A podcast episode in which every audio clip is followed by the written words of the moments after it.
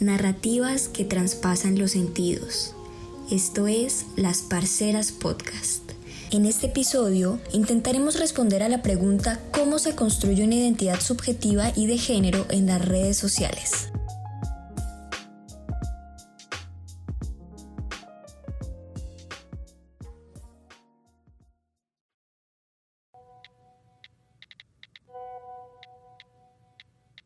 La alteridad en Internet es ilusoria y el diálogo inauténtico, ya que la virtualidad tiene limitaciones en la mediación del discurso. Las personas pueden exponer y exponerse de manera distinta como lo harían en la realidad, inventar identidades, materializar sus fantasías en un cuerpo imaginario. Segato 2003. Buenas tardes a todos. Para mí es un placer estar en este espacio en el cual podemos reflexionar sobre un tema tan importante como lo son las redes sociales y su relación con la construcción identitaria y de género. Para empezar, siento que es importante aclarar que el concepto de género se empieza a desarrollar después de la Segunda Guerra Mundial, gracias a los movimientos de liberación femenina, que empezaron a cuestionar la naturalización de la diferencia sexual, es decir, el hecho de que cada sexo tenga un destino biológico.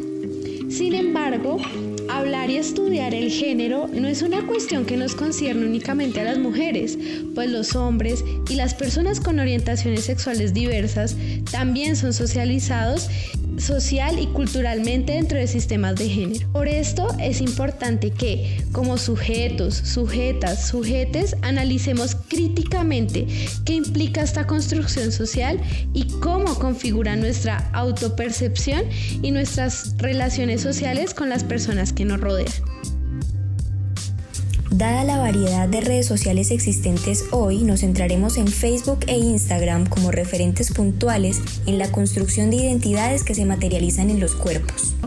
Y bueno, ahora con todo esto de los filtros, entonces también uno ve a un montón de mujeres hermosas y las ve con unas pieles perfectas, con, con unos ojos perfectos, un maquillaje perfecto y resulta pues que son filtros, pero pues a veces uno no se da cuenta y empieza como todo esto a sentirse uno atacado porque pues todo lo que está ahí es cuerpos perfectos, eh, vidas perfectas y esto violenta, o sea, esto ataca.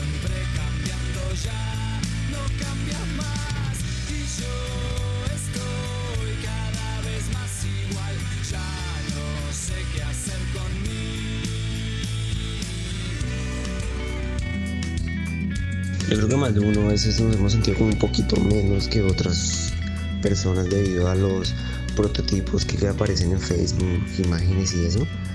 Eh, bueno, sí, no solo en Facebook, sino también en Instagram y otras redes sociales.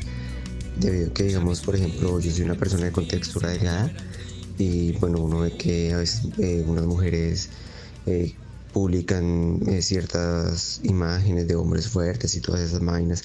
Entonces uno como se siente un poquito complejado por la contextura de uno o la falta de, de, de, no llenar como ese prototipo que pinta la gente.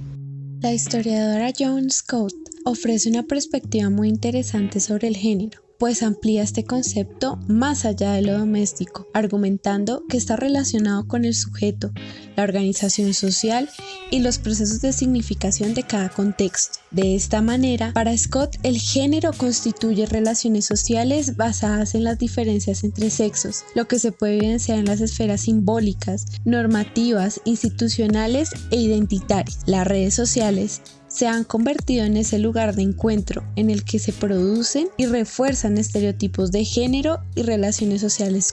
Pero sí siento que hay violencias implícitas en la forma como me dicen que debo vestirme, que debo actuar, que debo hablar porque si no soy estereotipada y mm, sinceramente eso no es tan cómodo como que no puedo llegar a ser tan libre en redes sociales, no puedo llegar a ser tan espontánea, tan tan yo. que trabajar por un cuerpo escultural. Yo creo que la presión por, por cánones de belleza eh, no a todos les afecta igual. Hay algunas personas que, pues como es en mi caso, no, no le prestan mucha atención a, a, eso. Desde muy joven creo que muy, no sé si educado o simplemente desde muy joven no, no, no le he prestado mucha atención a eso. Entonces eso me ha llevado a que incluso en redes sociales no, no, no me aplica cumplir con un canon de belleza o con una moda. En otras palabras, el género estructura y configura nuestra percepción del mundo. Vemos nuestro mundo en términos de lo femenino y lo masculino, trazando una división inconmensurable entre ambos dominios.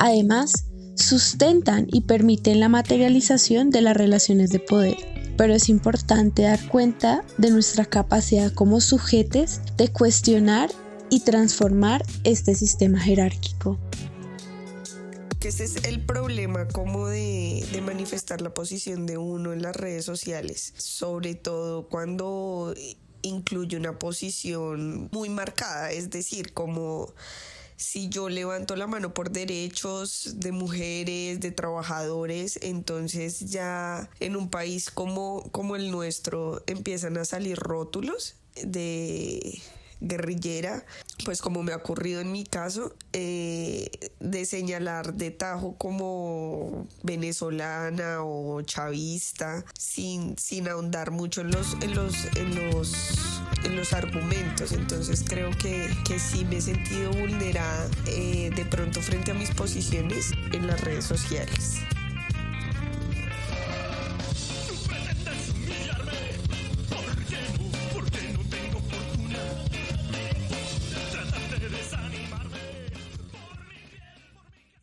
Nunca he sentido presión por cumplir algún canon de belleza. No, no suelo fijarme mucho en eso, pero creo que las redes sociales sí pueden influir bastante en la percepción de las personas frente a su belleza.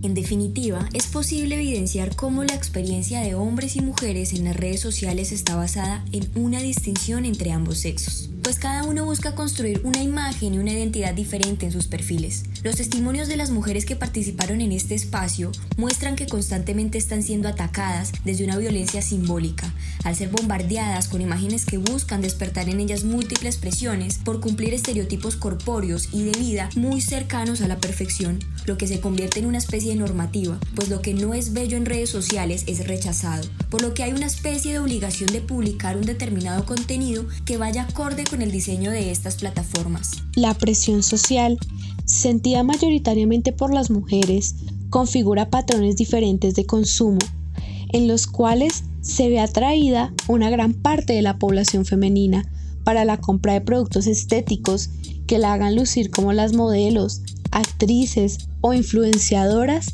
que constantemente configuran lo que es ser bella en redes sociales, mientras que la mayoría de hombres buscan otro tipo de mercados relacionados a intereses personales, como lo son los videojuegos o los deportes.